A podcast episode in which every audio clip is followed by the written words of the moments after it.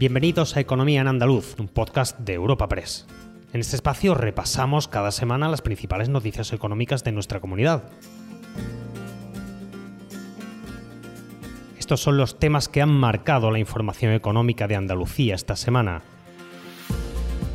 Andalucía ya tiene su primera foto fija trimestral del empleo en este 2022. De enero a marzo el paro baja en 45.900 personas hasta situarse el total de desempleados por debajo de la barrera de los 800.000.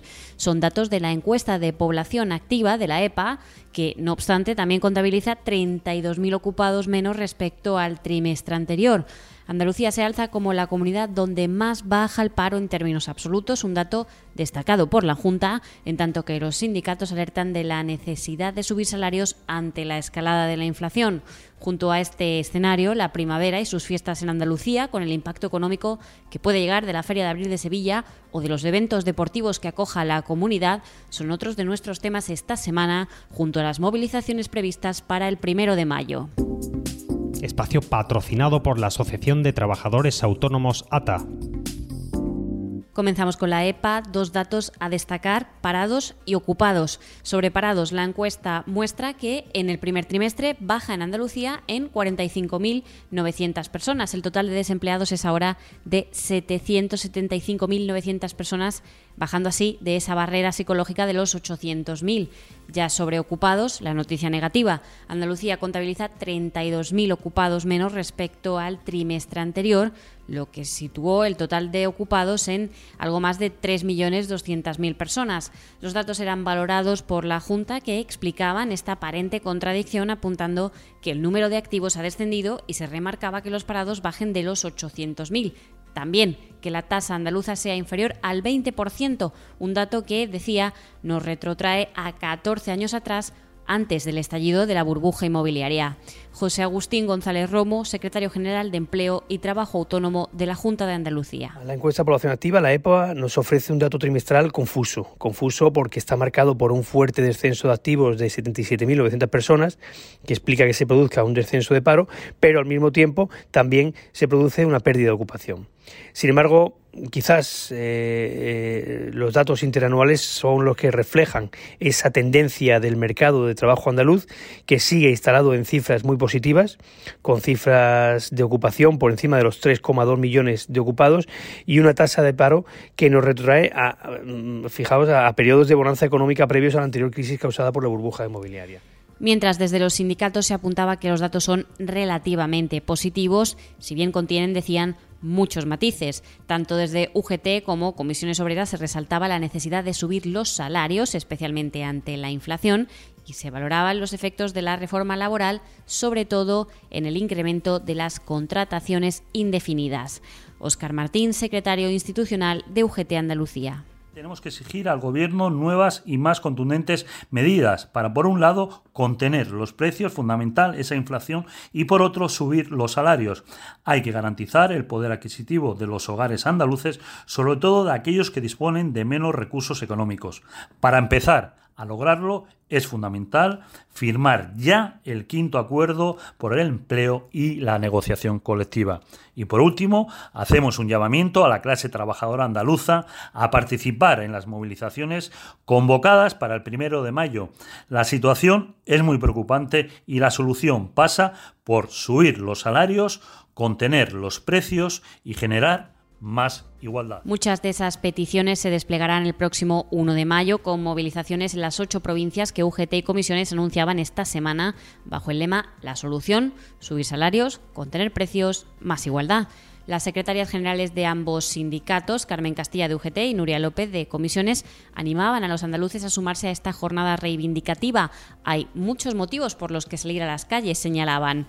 Nuria López, secretaria general de Comisiones Obreras en Andalucía.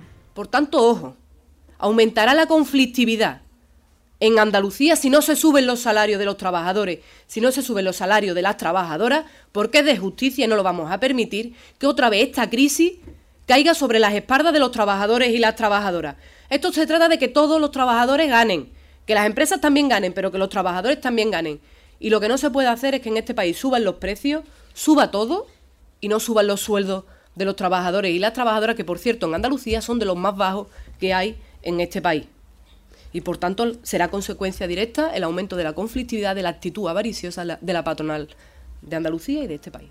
Pasamos a otro apartado de relevancia económica, el deporte, con el Gran Premio de Jerez y la final de la Europa League en Sevilla a la vuelta de la esquina.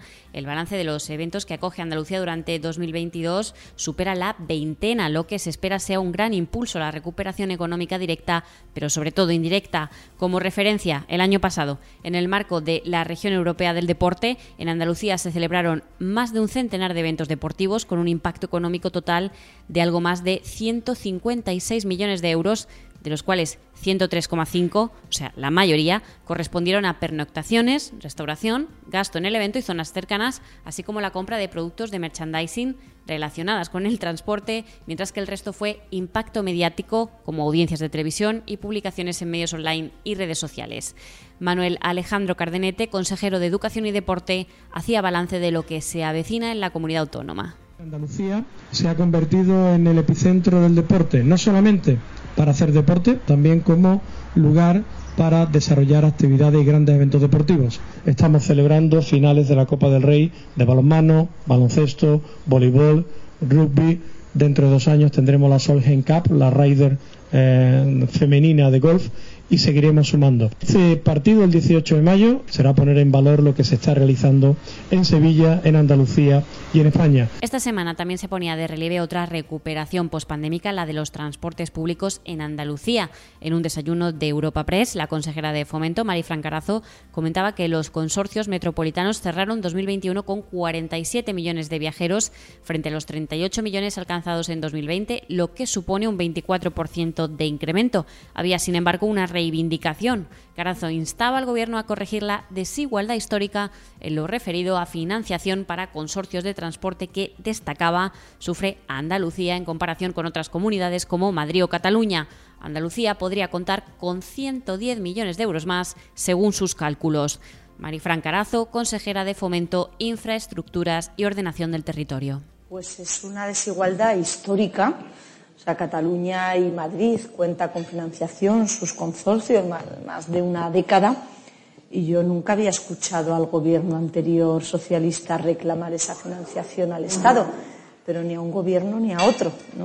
Yo creo que ha sido este gobierno el primero que ha alzado la voz, el primero que ha pedido igualdad para Andalucía y para sus consorcios. Y fíjense que es un presupuesto muy importante, 110 millones de euros para mejorar esa política de movilidad, para mejorar la actividad que prestan nuestros consorcios. Y lo vamos a seguir reclamando, sea el Gobierno que sea el que tenga esas competencias, porque nos parece que le corresponde a Andalucía. Cambiamos de asunto hacia la automoción esta semana con novedades en Renault Sevilla. Comisiones Obreras informaba que ha alcanzado un acuerdo con la dirección de la empresa para avanzar en el futuro de la factoría de Sevilla. En concreto, se producía la firma de una modificación sustancial de las condiciones de trabajo que afectará al 20% de la plantilla en su inicio y que se refiere principalmente a calendarización y modificación de turnos de las diferentes líneas de producción. Para Comisiones Obreras es una buena noticia la activación de los turnos de los nuevos proyectos, cuyo comienzo está previsto en las próximas semanas y meses, la ampliación de turnos y las futuras reorganizaciones de departamentos en cuestión de cadencias y producciones para que la actividad de Sevilla vuelva a ser la de años anteriores. Francisco Ramos, de Comisiones Obreras Sevilla. Comisión Obrera acuerda con Renault avanzar en el futuro de la factoría de Sevilla.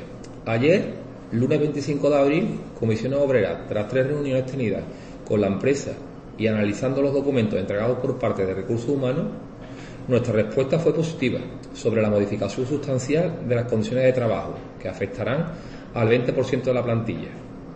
Entendemos desde Comisiones Obreras que es bueno para la factoría, aunque realizar cambios es un trastorno para la plantilla, la recuperación laboral y productiva después de los meses de ERTE da una nueva visibilidad positiva, afrontando el futuro con mayor carga de trabajo. Y cerramos con la Feria de Sevilla, otro ansiado evento que regresa tras dos años de ausencia por el COVID y que promete ser un nuevo revulsivo económico para la ciudad tras los 45 millones de impacto económico que ha dejado la final de la Copa del Rey, vencida por el Betis, y los cerca de 400 que se estima ha supuesto el regreso de la Semana Santa. Por ahora, las previsiones siguen apuntando a un gran ambiente, indicándose incluso que se puede superar el 75% de la ocupación hotelera actual con reservas de última hora.